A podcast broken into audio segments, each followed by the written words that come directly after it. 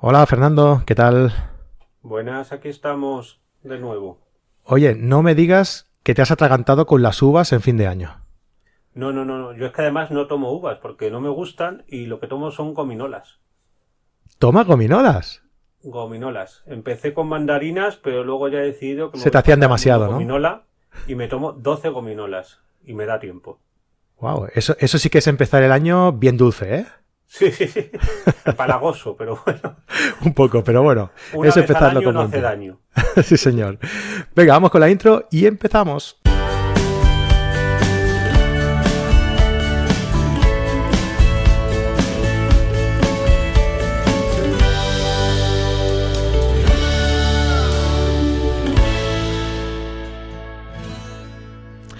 Hola, ¿qué tal? Bienvenidos a carretedigital.com, la comunidad de fotógrafos en la que compartimos, disfrutamos y aprendemos fotografía. ¿Cómo? Pues desde, eh, desde los vídeos que hacemos en YouTube, desde los podcasts en audio que hacemos en iBox, en iTunes, en Podbean, en Spotify y en todos los, eh, en todas las plataformas en las que haya ah, la posibilidad de colgar un podcast, pues ahí estamos nosotros. Así que eh, búscanos en tu, eh, en tu plataforma favorita y, por ahí estamos, Carrete Digital. También quiero recordarte que tenemos nuestra página web, carretedigital.com, en la que pues nos puedes encontrar todo el contenido que tenemos, artículos en el blog, eh, todos los audios estos que eh, junto a su artículo. Y bueno, pues eh, cada semana te acompañamos con diverso material, con diverso contenido en el que participamos, en el que colaboran con nosotros grandes profesionales de la fotografía, como esta semana que tenemos con nosotros a Fernando Sánchez. Hola Fernando, ¿qué tal? ¿Cómo estás? Hola, buenas, aquí estamos. ¿Qué tal todo? Muy bien, muy bien. Ya veo que has empezado el, el año con buen pie, ahí con tus gominolas. Sí, sí, sí, sí, sí, sí. Es una forma que aconsejo de empezar. Eh, Rompe con todo y encima dulce. Sí, sí, porque había escuchado lo de las lentejas que hacen en Italia, por ejemplo. Sí, sí, sí, sí, sí, sí. Eh, muchas formas, pero lo de las gominolas no lo había escuchado. me- Lo de las gominolas, un día lo vi y dije, venga, vamos a arriesgar, vamos a por ello. Por cambiar un poco, por dar la nota. Muy bien, hombre, pues nada, me la, me la apunto y, y el año que viene, para el espectáculo del 2021, lo vamos a empezar así, con gominolas. Está genial. Tenemos que encontrar gominolas de cámara. Pues estaría bien, ¿eh? Bueno, hoy en día hay de todo, o sea que seguro que hay alguien que te lo hace por ahí. Tú buscas en Seguro, Google gominolas de cámara. O en casa con unos moldes y bueno, También. podría quedar muy bien. Bueno, para los más, los más eh, antiguos del lugar, seguramente que recuerdan aquellas, eh, aquellas épocas en las que Fernando venía y nos hacía eh, un podcast hablándonos sobre fotografía de cine. Bueno, pues el tiempo, el trabajo, pues ha hecho un poco que, que, bueno, que, que Fernando haga tiempo que no nos acompaña, pero bueno, ya lo tenemos aquí con, con nosotros. Y oye, pues explícame un poco cómo, cómo va la vida, cómo, cómo va todo. Pues la verdad es que no, no me puedo quejar, escribiendo mucho sobre fotografía, eh, dando muchísimos cursos, clases y con varios proyectos por ahí por medio y la verdad es que, muy bien.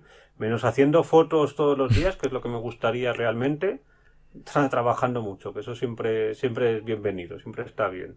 Eso, eso siempre pasa, Fernando. Yo cuando, eh, desde que empecé a trabajar en Ujú. creo que he salido muy, muy pocas veces. Y mira que yo siempre lo aconsejo a todo el mundo. ¿eh? Oye, la mejor forma para aprender fotografía, o bueno, para aprender o para, o para evolucionar ¿no? en la fotografía, eh, es practicar.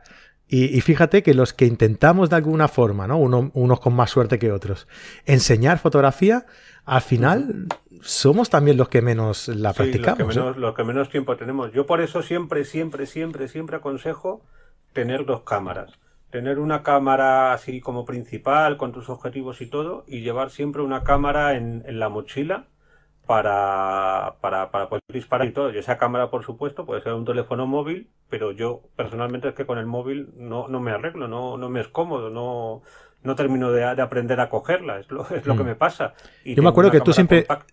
Tú siempre has dicho que, que la ergonomía del móvil es lo que más te... A mí es lo que más me echa para atrás, o sea, no Sí. la, la tecnología ahora mismo en los móviles es impresionante, o sea, negar eso es absurdo. Y como siempre digo, lo importante eres tú, a mí la cámara me da igual la que tengas y todo, pero yo el problema que tengo es que el móvil no lo sé coger. Y si ya le empiezo a poner una empuñadura y esos complementos que, y accesorios que venden por ahí, ya pierde su sentido como móvil. Entonces, pues, pues yo voy con una compacta siempre encima. Y la llevo siempre en la mochila y, y, ya está. Y con eso, con eso voy tirando y cuando veo una buena luz o una situación que me gusta, pues es lo que, es lo que me lleva a disparar. Pero eso de, coger la cámara y decir, venga, voy a estar un día haciendo fotos de callejera o en la naturaleza, donde sea, eso llevo un mogollón de tiempo sin hacerlo. Y lo he hecho mucho de menos, pero muchísimo. Sí, sí, a mí me pasa igual, ¿eh? Porque además yo cojo el tren aquí, o sea, salgo de casa y a cinco minutos tengo el tren. Cojo el tren, eh, llego a Barcelona y desde el tren hasta la tienda tengo tres minutos andando. Así que mm, tampoco haces un recorrido suficiente como para que te venga la inspiración, ¿no? Y decir, oye, pues voy a hacer una foto de esto o del otro. No sé, como que te lo tienes que buscar poco, ¿no? La, inspiración tú, por tu cuenta, ¿no? Y bueno, como no tenemos tampoco mucho tiempo, pues bueno, es lo que hay. Ya, ya llegarán tiempos mejores para la, para la práctica. bueno, Fernando, em, como comentaba, tú venías a, hablarnos siempre sobre fotografía de cine y, y oye, que Mm, no sé, en un futuro cuando, cuando nuestros, eh, nuestros seguidores quieran, ¿no? O cuando nosotros estemos también motivados para hacerlo, podemos seguir haciéndolo, ¿por qué no? Pues sí, la verdad es que yo, yo encantado, porque la verdad es que ahí, perdón, siempre salen películas con una fotografía maravillosa, mm. o coincide que ahora, por ejemplo, en, en televisión están poniendo películas clásicas con una fotografía impresionante. El otro día pusieron La hija de Ryan de David Lynn, que es una de las mm, fotografías más bonitas que nos podemos encontrar. Y yo encantado, cuando queráis hablamos o de la película esta de Joker, la, el, irlandés ahora que está golpeando tanto de Netflix. También podemos hablar de la fotografía de esa película, todo Es lo que te iba a comentar, Fernando, que eh, una de las características eh, más comunes cuando hablábamos tú y yo, cuando hacíamos un podcast tuyo, era que yo nunca había visto la, película. eso, pasaba mucho. Y entonces te iba a decir, oye, pues, por ejemplo, si tenemos que hacer eh, un comentario sobre, un análisis sobre la fotografía de, Joker o de eh, la última de Tarantino, por ejemplo, ¿no? Oye, pues mira, esa ya las he visto, ya teníamos ahí trabajo adelantado, pero mira, bueno, ya otra vez será. No, pues eso como, como tú has dicho, cuando los oyentes lo pidan, yo, yo encantado, montamos, hablamos un poquito y, la verdad es que te permite ver las películas de otra manera y apreciarlas todavía más. Oye, pues mira, lo, lo dejamos ahí. Si la gente quiere que hagamos... cuando queráis. Exacto, que nos dejen un comentario como en Podbean, Spotify, eh, Google Podcast incluso, pues dejadnos un comentario por ahí donde nos escuchéis y, nos decís si queréis que hablemos de cualquier otra película o eh, si queréis que, eh, que, hablemos en, de fotografía en cine en general o de una película en concreta. Pero. Podríamos hacer la historia de la fotografía en el cine, eso también sería muy Sí. ¿Te acuerdas que hicimos? Mira, me acuerdo, a ver si me acuerdo y pongo la tarjeta por aquí. De, de una serie que hicimos muy chula, eh, que se. De, un programa, perdón, que hicimos que era muy chulo, que se llamaba Las peores fotografías eh, ah, del cine. ¿Te acuerdas? Sí. Que, que, fue muy bueno porque salían películas que, que, que nadie diría, yo, yo no las hubiera dicho nunca que fueran la, la fotografía. Sí, verdad, ya me acuerdo. Madre mía, qué tiempos. pues eso, bueno, pues nada, que, que, si queréis algo de esto, pues nos lo comentáis y nos lo dejáis en los comentarios, ¿vale? Em, pero hoy eh, hemos... Eh, Fernando tiene un artículo muy interesante en su, en su página web y hemos comentado, oye, pues creo que que, sería algo muy interesante de, comentar con, nuestras, eh, con nuestros seguidores, ¿no? Incluso Fernando me ha comentado que en todos los cursos que él imparte, eh, estos puntos ah, tienen mucho éxito, porque la gente después les dice, oye, pues estos puntos que, me, que comentaste en el curso nos ha ido muy bien para, para tener unas pautas de, de seguimiento para aprender fotografía, ¿no? Entonces hemos, hemos pensado que, sería interesante de haceros llegar a través de, este podcast, pues esos, esos 10 puntos que os dejaré el enlace al, al, blog donde, de, Fernando, donde tiene colgado el artículo, ¿no? Y que se llaman los 10 pasos de un buen revelado. Yo quiero antes de nada, Fernando, eh, que expliques bien eh, ¿a qué te refieres cuando dices los 10 pasos de un buen revelado? Y sobre todo, ¿a qué te refieres cuando dices revelado?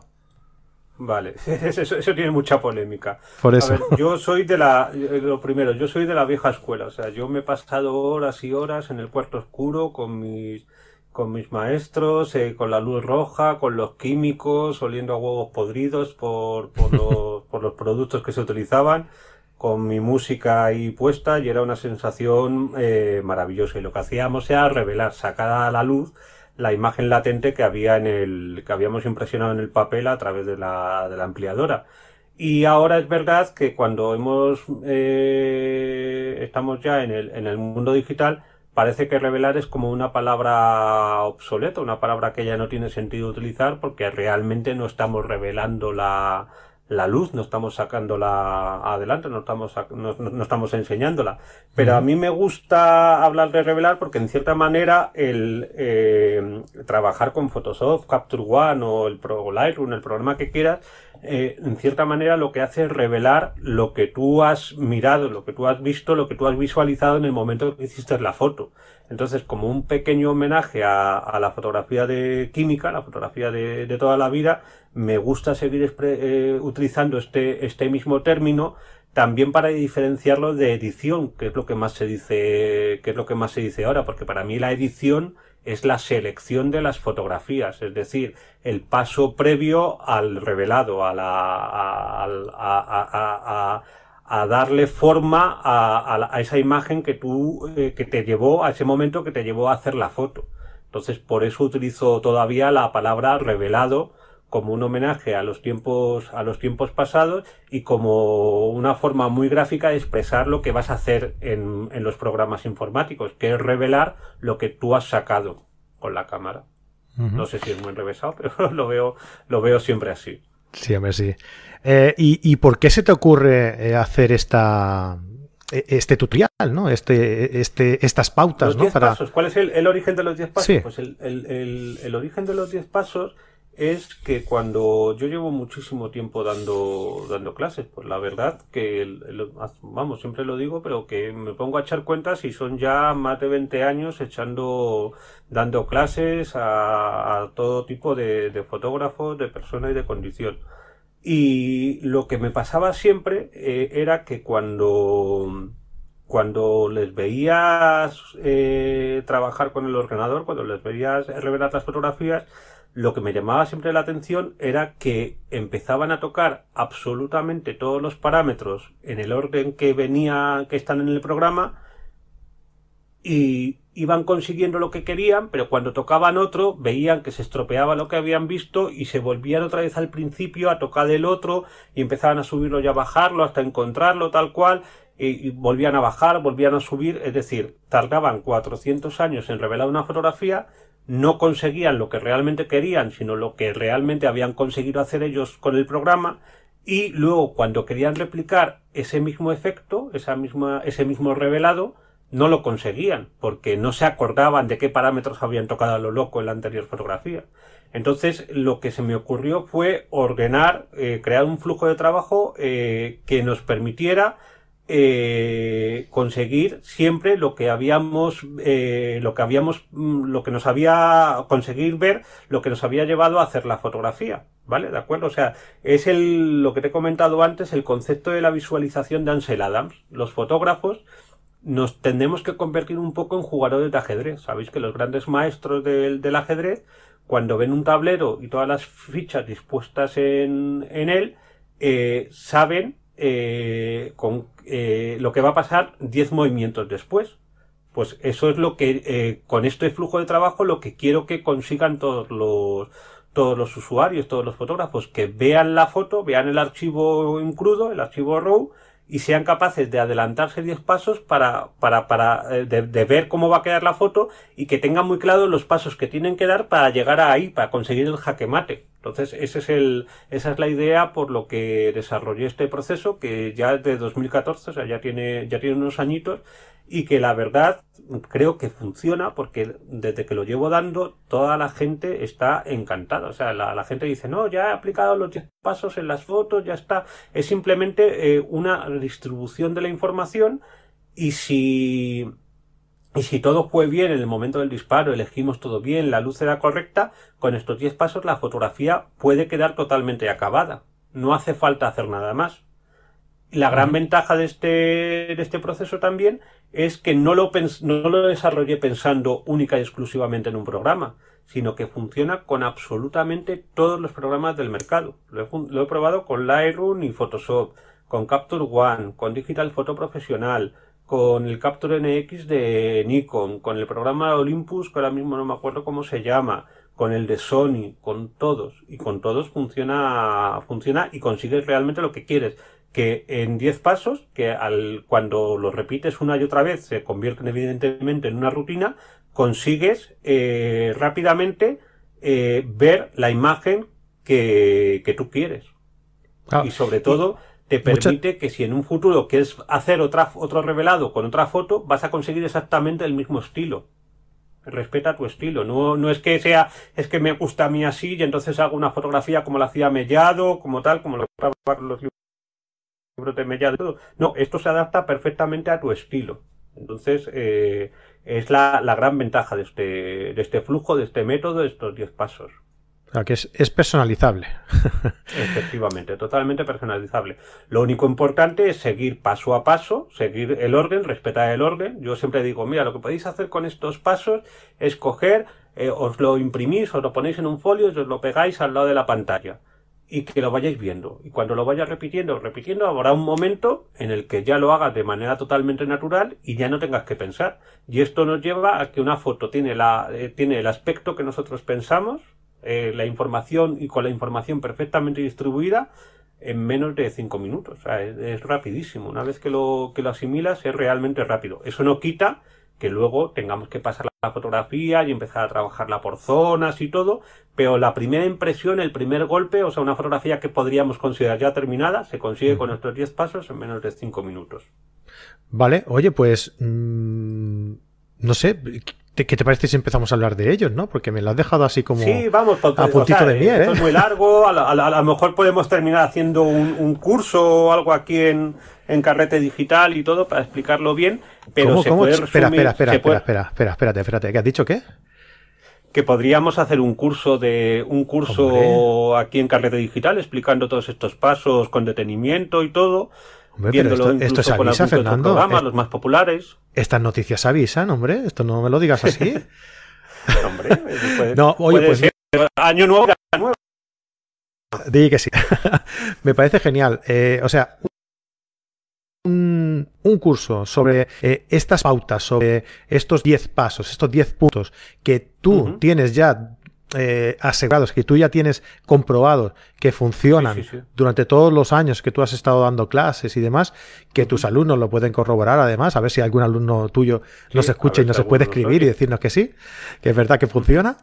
Uh, lo vamos a poder eh, disfrutar en la, en la comunidad de, de, de, Carrete Digital, en los cursos sí, sí, eh, de Carrete Digital, siempre y cuando te suscribas y además de ver este curso que nos preparará Fernando, pues puedes ver también pues todos los que hay, ¿no? Eh, eh los cursos de Fran Nieto de macro y composición, el curso de fotografía de, de viaje de, de Jorge Scar, el de light painting de, de Frodo Álvarez, eh, uno que hay un par que hay mío de fotografía, de, de iniciación y de, y de um, intermedio.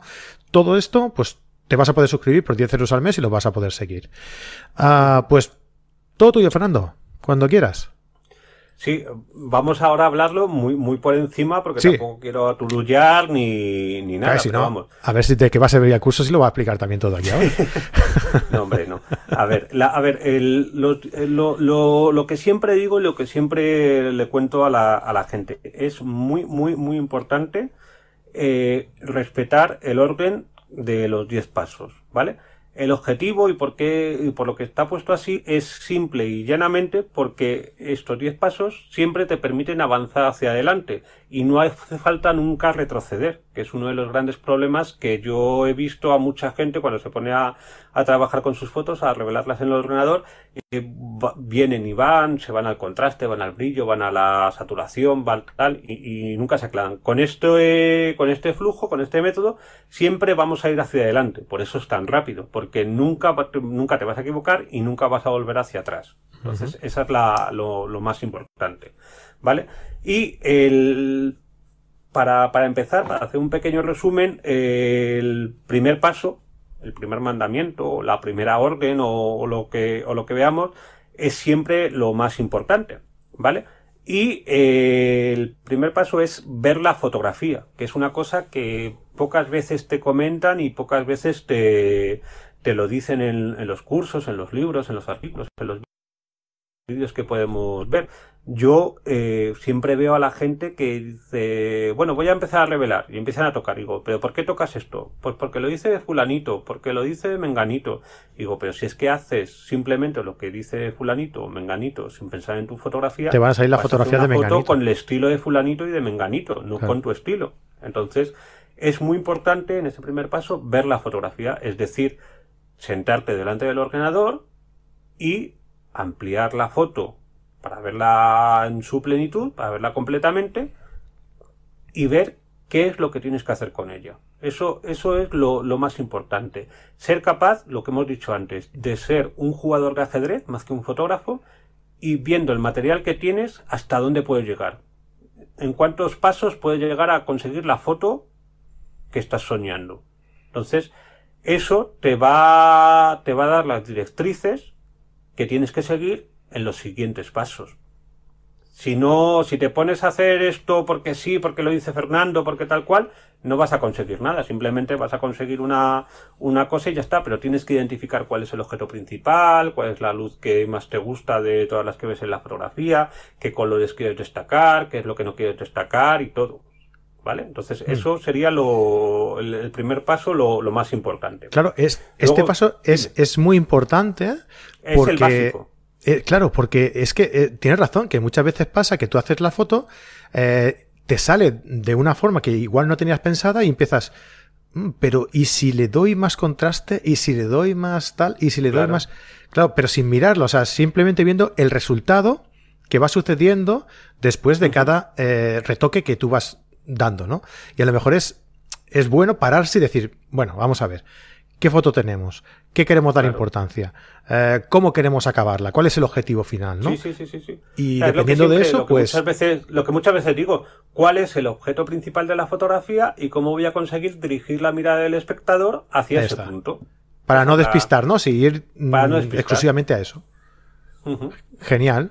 Pues el punto 2 sería entender el, histograma. sería entender el histograma, es decir, eh, una cosa es la impresión que tú tienes y otra cosa es la realidad es decir, la realidad técnica, es decir, cómo has hecho tu trabajo a la hora de exponer, qué diafragma has escogido, qué, qué velocidad de obturación o tiempo de obturación, si has expuesto correctamente o no, si tiene mucho ruido, si tiene poco ruido la fotografía por la sensibilidad que has elegido, etcétera, etcétera, etcétera. Entonces, una cosa son las expectativas que tú te creas en la primera y otra cosa es la realidad que tú te encuentras en el segundo paso. Lo ideal es tener tanta soltura a la hora de hacer una foto para que tanto el primero como el segundo paso todo coincida. Y si tú quieres una fotografía muy luminosa, en el segundo paso te des cuenta que la información sí que está bien volcada a la derecha, que no hay nada quemado, que la profundidad de campo que has conseguido por el diafragma que has seleccionado es la adecuada, la que tú tienes, la que tú quieres y todo. O sea, eso es para corroborar las sensaciones que has hecho, que has tenido en el primer paso y para ver si es realista lo que tú quieres conseguir.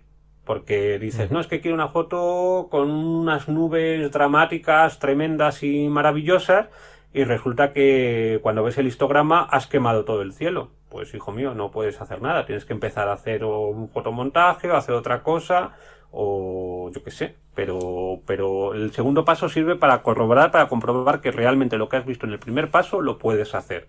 Y si no lo puedes hacer, ya tienes que desarrollar, ya tienes que tener cierta soltura para saber cómo solucionar esos posibles problemas.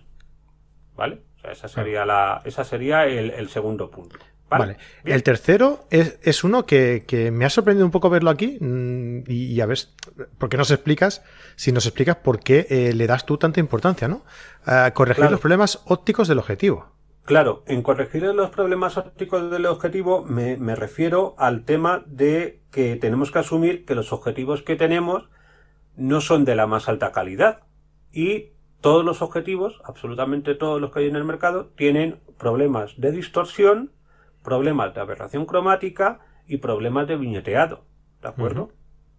Entonces, eh, si tú, por ejemplo, te das cuenta en el punto número 2 que has disparado con un diafragma 1.4, eh, tienes que saber que vas a tener una, un viñeteado brutal, sea el objetivo que sea. A no ser que tengas un 6 batis de esos maravillosos y tremendos y increíbles. Eh, también te vas a dar cuenta que tienes una serie de problemas de, de distorsión y todo. Si corriges todo eso ahora, el histograma va a cambiar. Es decir, si quitas el viñeteado, el histograma se te va a ir más hacia la derecha, por ejemplo. más claro. Si corriges la distorsión, a lo mejor ese punto de luz que veías que entraba por el extremo derecho desaparece a corregir la distorsión. Entonces, este es el momento adecuado de hacer estos cambios, que en muchos programas sabéis que lo podéis hacer automáticamente. ¿Vale? También es el momento de fijarse y de descubrir si nuestras fotografías eh, hechas con nuestra cámara digital tienen polvo en el sensor o no, porque no hay cosa que jorobe más que ponerse a revelar una foto, llegar al final, llevarla a imprimir y cuando te sacas una copia de 30x40 descubrir una mota de polvo en el cielo. Este es el momento en el que tienes que corregir todos esos problemas de suciedad que puedes tener en el sensor, ¿vale? Entonces por eso lo, por eso lo hacemos aquí, porque corregir los problemas ópticos afecta y mucho a la exposición, a la información que tienes en el histograma. ¿Vale? Entonces, eso es el punto donde lo tenemos que hacer ahora. ¿Vale? Vale. Y este, el siguiente punto eh, es un punto en el que yo eh, prefiero eh, sacarlo bien desde la misma cámara, ¿no? Pero vaya, no siempre es posible, ¿no? Reencuadrar la fotografía. Claro, el tema de reencuadrar la fotografía me refiero que muchas veces, a ver, aquí hay dos tipos de fotógrafos. Los fotógrafos al estilo de Cartier-Bresson, que luego era mentira, pero bueno, que decía que no recortaba nada, que todo salía eh, directamente de la cámara, con el encuadre que habías elegido y tal cual. Y otros que pensamos que hacer un pequeño reencuadre, no, si ayuda a la fotografía, no tiene ningún problema no, no crea ningún problema ético ni nada. Hombre, siempre y cuando no cojas y hagas un reencuadre brutal para, para, para que se vea solo una pequeña porción de lo que has hecho antes y todo, eh, reencuadrar la fotografía yo creo que si ayuda a que la composición mejore, siempre va a estar muy bien. Yo, por ejemplo, soy un auténtico enamorado del formato cuadrado. Me encanta el formato cuadrado. Es maravilloso. Pues bien, eh, mi cámara eh, trabaja con el sensor de formato completo, con el sensor de 35 milímetros, y yo lo que hago posteriormente es recortar ese formato cuadrado. Ojo, yo cuando hago la foto actúo, como he dicho, como un jugador de ajedrez, y sé que esa foto la voy a recortar en cuadrado. Entonces me refiero a esas, a esas historias, a esa, a esa opción. ¿Vale? Reencuadrar siempre ha sido un trabajo que cualquier fotógrafo lo de los famosos, de los históricos y todo lo, lo ha hecho. aquí hay una historia muy curiosa, por ejemplo, eh, a Robert Duano, lo, te acuerdas de él, ¿no? El del beso de, de París y todo. Este hombre trabajaba con una cámara de formato cuadrado. ¿Por qué trabajaba con una cámara de formato cuadrado? Porque cuando le pedían la foto en, en las revistas, eh, al trabajar con formato cuadrado, podía ofrecer la misma foto en formato vertical y en formato horizontal. Claro. Y entonces tenía el doble de posibilidades de que le pagaran la foto.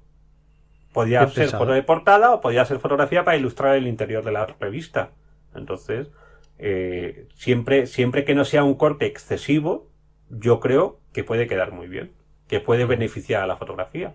Desde luego, si consigues un encuadre perfecto en el momento de la cámara, ole, te saltas el paso pero este es el momento de reencuadrar, porque si reencuadras, cambia también la exposición, cambia la información que tenemos en el histograma. Entonces, por eso lo Restas toda esa información que, recortas. Efectivamente. Bien, y la siguiente es neutralizar las dominantes de color. Pues no sé, en una situación en la que tengamos, que no hayamos eh, puesto bien el balance, ¿no? Que, eh, claro, o, bueno, en un atardecer, por eh, ejemplo, que tengamos una dominante anaranjada más acusada, ¿no?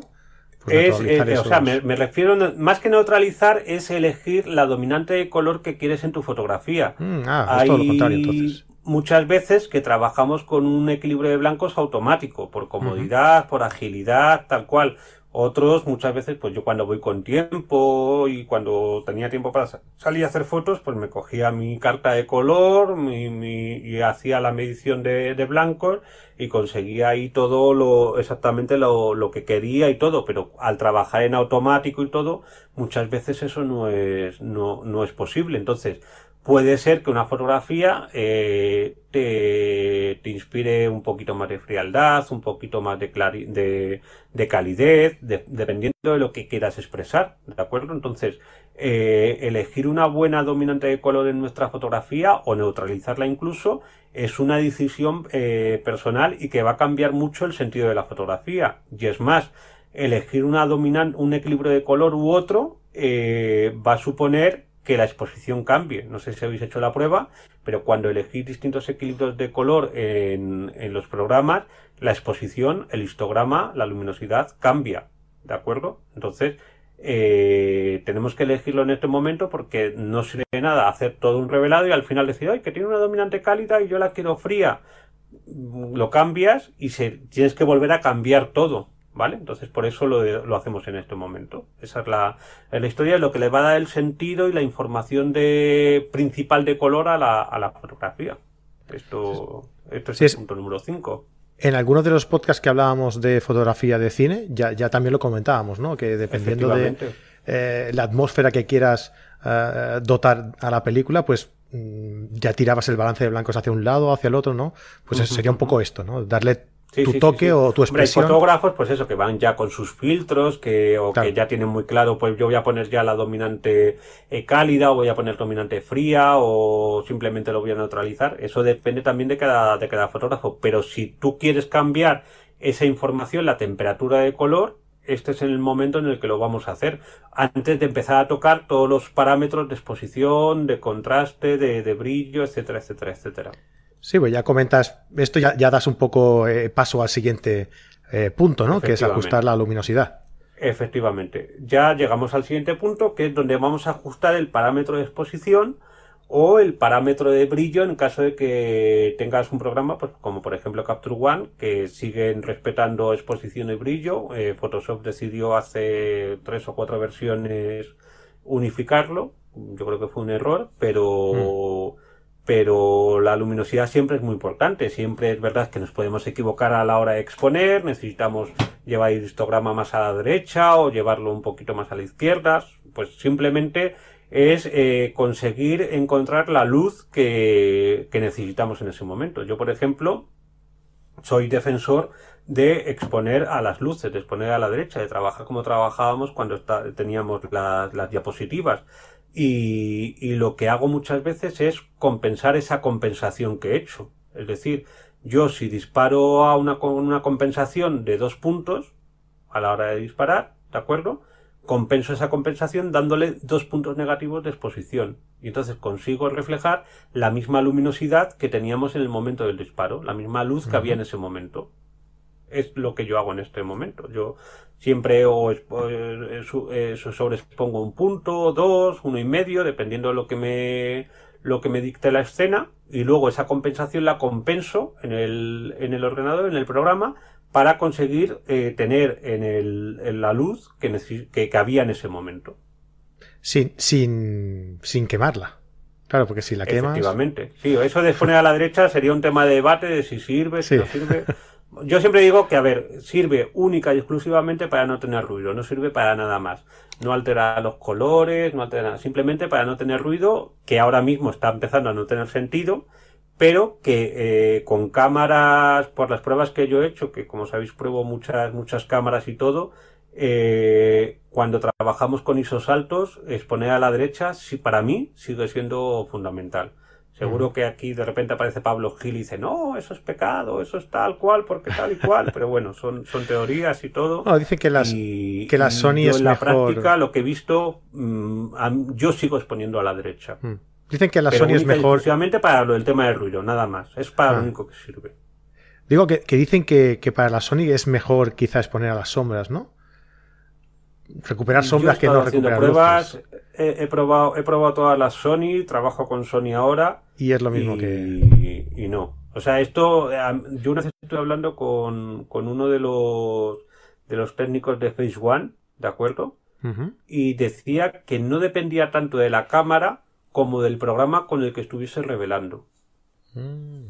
Y eso a mí se me cruzaron un poquito los cables, pero tal y como me lo explicó, dije, joder, pues puede ser que tengas, que tengas razón. Bueno, pues otro día podríamos hablar de cuál es el mejor programa para, para revelar, ¿no?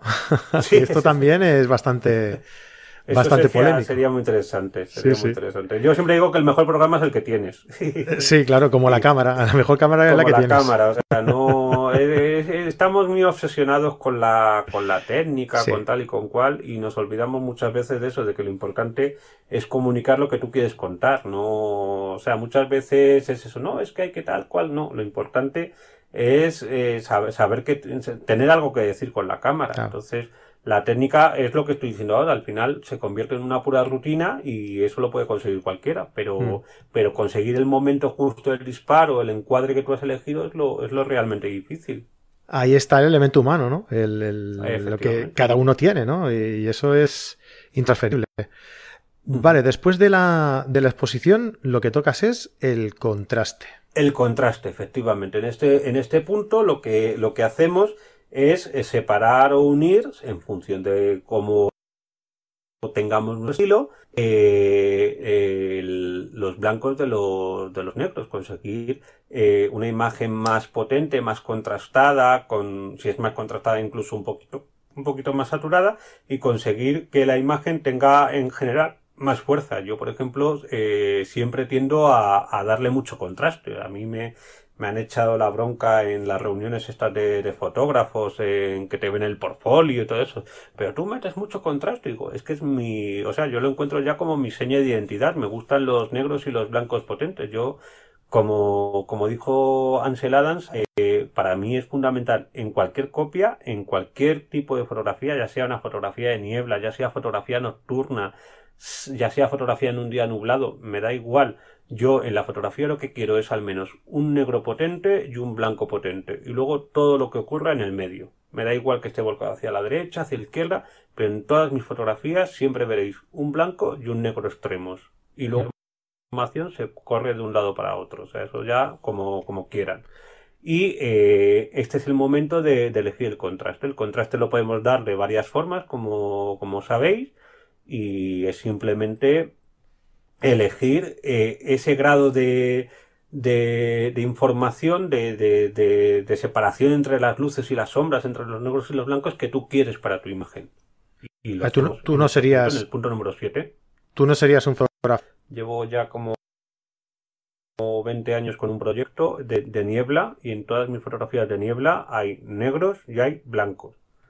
Y, y es así como lo veo yo hay gente que le gusta, maravilloso. Que hay gente que no le gusta, estupendo, me parece fantástico. Mm. Pero no me gustan esas imágenes lavadas, sin fuerza, de, de los que, de las que hacen los de la escuela de los Becher y todo, que son así impresionantes, enormes, tal cual, y todo, ¿no? Eh, una, una copia tiene que tener información, tiene que tener, tiene que tener fuerza desde mi punto de vista. Entonces, pues, eso yo lo aplico aquí. En este punto, si no te gusta el contraste, simplemente no lo das. Es así. Bueno, pues oye, me parece también curioso saber qué, piensan nuestros seguidores, ¿no? Eh, si os gustan las fotografías así contrastadas como, como a Fernando o, o tipo un estilo más... Una cosa es contrastada y otra cosa es utilizar todas las fotos con un papel número 5 cuando trabajamos en el laboratorio que solo eran blancos y negros, que parecía una litografía, ¿no? No, claro. me gusta el negro potente, pero el negro con detalle, las luces con detalle. Con información en medio, como es decías encontrarle el puntito, es... Sí, sí, pues eh, o eso o, más lavadas, ¿no? Como más suaves, más pastel, ¿no? Dejándolo por los comentarios, va, venga, si, si os apetece, que será curioso saber también si, si sois más partidarios de Fernando o más de otras de otras, corrientes. es, lo bueno, que cada uno podemos elegir. Y no, no hay nada ni bueno ni malo, es simplemente lo que te gusta. Como que Exacto. Bueno, tu seña de identidad, ¿no? Tu sello, tu... Eh, ahí está. Imprimir tu personalidad, tu, tu, sello de identidad en, tu trabajo, ¿no?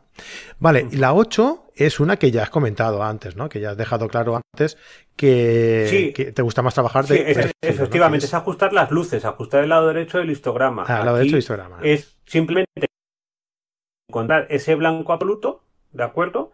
Y luego decir cómo quieres los tonos más claros de la imagen. Eso pues lo puedes utilizar con curvas, con distintos parámetros de distintas pestañas de los distintos programas, pero es simplemente encontrar el blanco puro ¿de acuerdo? Y luego a partir de ahí distribuir toda la información que va desde ese blanco puro hasta el gris medio, ¿de acuerdo? En función de, por ejemplo, si tú sacas unas nubes, un cielo lleno de nubes esponjosas, pues encontrar el blanco absoluto de esas nubes y luego bajarías la luminosidad de las nubes para que se vea pues ese volumen que tienen las, nubes en el cielo muchas veces. ese es el objetivo. De aquí vendría también el punto 9, que sería ajustar el otro lado del histograma, ¿no? El lado de los está. Eh, encontrar el negro profundo de la, de la imagen, la, la, zona más oscura, y luego decidir cómo es la imagen. Todos estos dos pasos dependen enormemente de la visualización que hemos hecho en el primer paso. ¿De acuerdo? O sea, si quieres los blancos con más información, con menos información, etcétera, etcétera, etcétera. Y ya con esto, una vez que ya hemos hecho todo eso, simplemente ya es eh, para mí eh, importante el, aumento de la acutancia, es decir, subir el contraste de los tonos medios. ¿Con qué objetivo? Pues dar una mayor sensación de nitidez. Esto, ojo, hay que hacerlo en función del trabajo que vayas a hacer posteriormente con la, con la imagen. Estos 10 pasos lo que nos van a permitir es distribuir la información desde el negro absoluto hasta el blanco absoluto que todo esté, que todo el rango dinámico esté representado en la, en la fotografía y eh, muchas veces, muchas, si la luz, lo que he dicho al principio, si la luz es correcta, si el encuadre te gusta, si eh, el objeto principal está perfectamente iluminado, la fotografía puede darse por terminada. Otras veces esto hay que coger, mandarlo a Photoshop y empezar a trabajar por zonas, oscurecer, aclarar, pero eh, esa información del RAW la tienes ahí perfectamente distribuida y lo pasas al programa de edición que utilices en un, en un TIFF a 16 bits para ya tenerlo todo perfectamente distribuido y ya simplemente darle el toque final en la en, Adobe Photoshop. Eso sería la, eso sería la historia. Perfecto, pues nada, ya veis que son 10 puntos muy, muy facilitos de, recordar. Realmente son ah, como una secuencia pensando en lo que tú quieres y ir añadiendo eh, estas pautas para conseguir eh, en el paso 10 eh, pues tener una imagen más o menos acabada y como bien dice Fernando, pues oye, si quieres, si hay algún que te ha quedado un poco mejor, mejorar, ¿no? Pues oye, pues te vas a Photoshop, le acabas de dar tu, tu punto final y te pero a lo mejor en un 80% de, de, tus fotos, con estos 10 pasos las tienes totalmente solucionado. En un 70-80% lo tienes finalizado. Por ejemplo, si, si esto lo haces, lo aplicas en Capture One, mmm, prácticamente la tienes, la tienes terminada, siempre y cuando la luz de ese momento sea la que tú estás buscando y la que quieres. No tienes que oscurecer ni aclarar nada, pero en Capture One te permite dejarlo, como, como es un programa más orgánico, te permite, te permite dejarla más terminada con estos 10 pasos. Perfecto. Oye, pues nada, em, os lo vamos, voy a dejar por aquí el enlace al artículo de Fernando para que tengáis los 10 puntos ahí bien visualizados. Y, lo dicho, que os informaremos cuando, cuando Fernando si se anima finalmente a, hacernos el curso. Eh, a, ver, si encontramos tiempo y... Eso es lo más importante. puede, quedar muy chulo. Sí, sí, sí. Yo tengo ganas de verlo, ¿eh? porque, claro, hemos visto así por encima todos estos puntos, eh, pero entrar más en detalle en cada uno para que eh, podáis ahondar, ¿no? En cada uno de ellos y dejarla perfecta en cada, en cada punto, pues oye, puede ser muy interesante. Y luego, tenerlo claro, o sea, es que esto funciona con cualquier programa, funciona. O sea, es que no, no es que, algo genérico. esto viene muy bien con Lightroom, tal cual, y luego, no. Funciona bien con todos los programas del mercado, con todos, absolutamente con todos. Perfecto. Pues muy bien, Fernando. Oye, pues eh, muchísimas gracias. Oye, antes de nada, eh, Dime. Estos 10 estos diez puntos están muy bien, ¿vale? Pero te voy a decir una cosa. Yo tengo, yo tengo una guía, ¿vale? Para mejorar la fotografía de nuestros seguidores, que son más puntos que los tuyos. Pues son 75 puntos, 75 consejos. Madre mía. Para que veas, ¿eh? Madre mía. ¿eh? Así que. vamos, yo, yo lo que tiendo es eso, a, simplificarlo. Soy, no sé, a lo mejor tengo espíritu de Moisés y voy ahí con los diez mandamientos encima pero o tal, pero. Estos que te digo yo son 75 consejos para mejorar tus fotografías y hay eh, desde consejos de retoque hasta consejos eh, más concretos, temáticos, ¿no?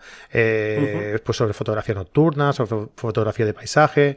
O sea, que, que, es muy aconsejable para cualquier persona que quiera mejorar sus fotografías, ¿no? Y solo tenéis que ir a carretedigital.com y os lo descargáis. Y ahí lo tenéis en el menú de arriba, descárgate la guía, ta, ta, te lo descargas y además te quedas ahí registrado para que te enviemos información, pues no sé, cuando, por ejemplo, cuando vayamos a lanzar el curso de Fernando, pues te enviaremos un mail y te diremos, oye, que aquí tienes a tu disposición el curso de Fernando. Y así podrás estar eh, informado o informada de todo, de todas las novedades que vamos, que vamos eh, publicando. Oye, pues nada, eh, Fernando, muchísimas gracias por acompañarnos. Ha sido un placer volverte a tener, a tener por aquí. Y nada, hasta la próxima. Muy bien, ya nos vemos. Muy bien, esperemos que no pase tanto tiempo, ¿eh? Como, como en este. Esperemos, a ver si podemos ajustar bien agendas y todo y lo podemos hacer con más frecuencia. Muy bien, que vaya muy bien, Fernando. Un abrazote muy grande. Hasta luego, chao. Y a todos vosotros, pues nada, oye, que si queréis eh, seguir escuchándonos, pues como he dicho al principio, eh, lo podéis hacer por, por audio, vía podcast, en Spotify, iTunes, eh, Podbean, Spotify, ya lo he dicho, Spotify, ¿no? Sí, Google Podcast, por donde queráis, por cualquier plataforma, y, o podéis seguirnos por YouTube, y en YouTube, pues si os suscribís y os y a la campanita, pues lo mismo, os llegará una notificación cada vez que subamos un, un nuevo vídeo. Así que ya sabéis, carretedigital.com y